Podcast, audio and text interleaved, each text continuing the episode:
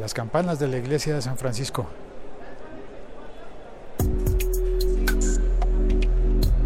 Hoy presentamos Versalles, una serie recomendada. Hola, soy Félix, arroba locutor co en todas las redes sociales. Puedes encontrarme y escribirme y puedes también compartir este podcast con la persona que quieras. Solamente voy a, a, recomendar hoy una serie de televisión que vi y que me pareció muy buena. Aunque tiene un par de cosas raras, es muy, muy buena. El siglo XXI es hoy.com. Yo la encontré porque la estaban anunciando en el servicio de DirecTV Play. Y allí la vi aunque después noté que está también disponible en Netflix, lo cual facilita eh, tener la serie disponible en dos servicios, facilita que más personas puedan verla y entrar a conversar sobre esto. La serie se llama Versalles. Versalles. Tienes que ponerle una I porque está escrita como en francés, como el palacio, como el chateau de Versalles, y es la historia de Luis XIV, el rey de Francia, en la época en la que decidió construir el, el Chateau de Versalles. Cuenta cómo pasó de ser el, sitio de caza, la ¿cómo se llama? la cota de caza, coto de caza, creo que se llama, algo así. Bueno, la casa campestre a la que iba el rey para organizar sesiones de cacería. Y decide convertir eso en un palacio majestuoso. ¿Por qué y para qué? ¿Qué problemas le trajo? Y cómo se desenvuelve la política de, de Europa por aquella, por aquella época. Es una serie muy buena. Es producida por la televisión francesa en asocio con, creo que hay producción de Canadá también allí. Lo que es raro, muy, muy, muy, muy raro, muy raro, es que la serie es en inglés.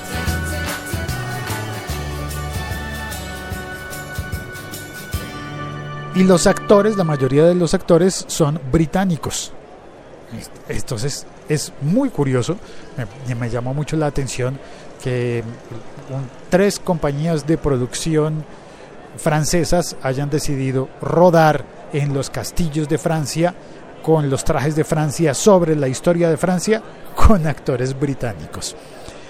Es muy curioso, yo me imagino que simplemente querían ofrecer eso en, eh, en inglés, posiblemente para tener una proyección global, para que su serie se, se vea en todo el mundo, así como se ve Game of Thrones, The Walking Dead, Vikingos y otras series, así que son, son de ese estilo, ¿no? Porque también te pones a pensar, y la serie Vikingos, ¿por qué no está hecho en uno de los uh, idiomas de, de, los países nórdicos?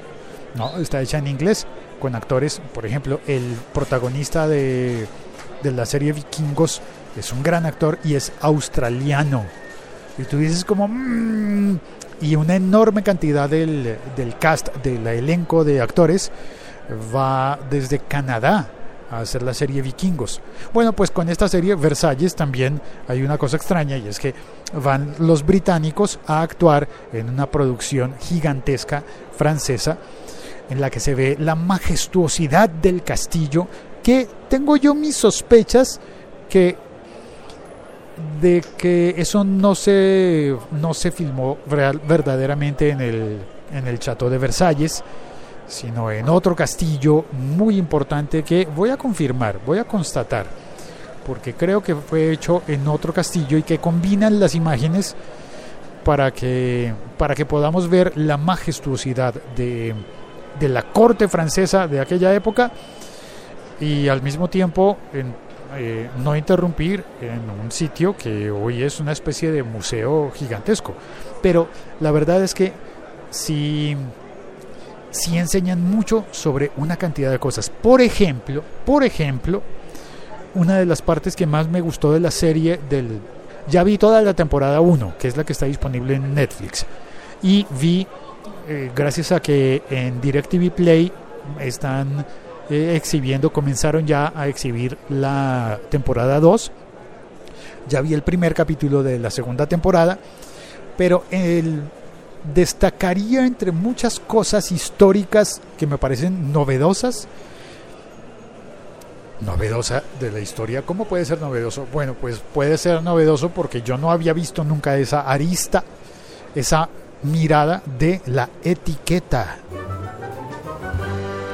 Sí, la etiqueta, las reglas de etiqueta, eso de que dónde hay que poner los tenedores, eh, cómo hay que poner la servilleta, cómo ese, esa cosa de la etiqueta que se asocia con, con, con, comidas elegantes y se asocia en muchos casos con costumbres francesas, pues no me había puesto allá a pensar a quién se le ocurrió crear normas de etiqueta y para qué.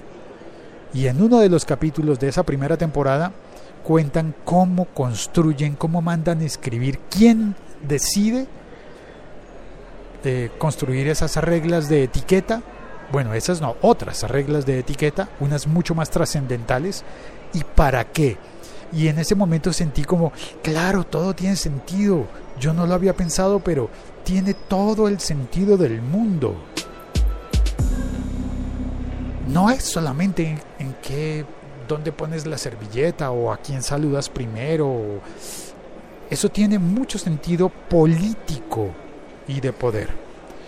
Y bueno, te recomiendo entonces esa serie, Versalles. Yo la disfruté mucho la primera temporada. Me hice maratón el fin de semana, básicamente porque quería seguir viendo. Quería seguir viéndola y no quedarme con la duda de qué ocurriría en el siguiente episodio.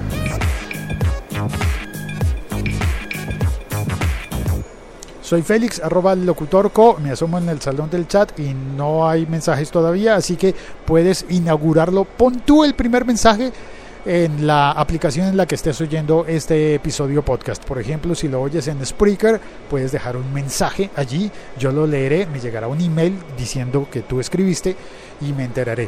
También me entero si dejas publicación en, en YouTube, si estás oyendo este episodio en YouTube o si lo oyes directamente en la página oficial que es el siglo 21 es hoy.com.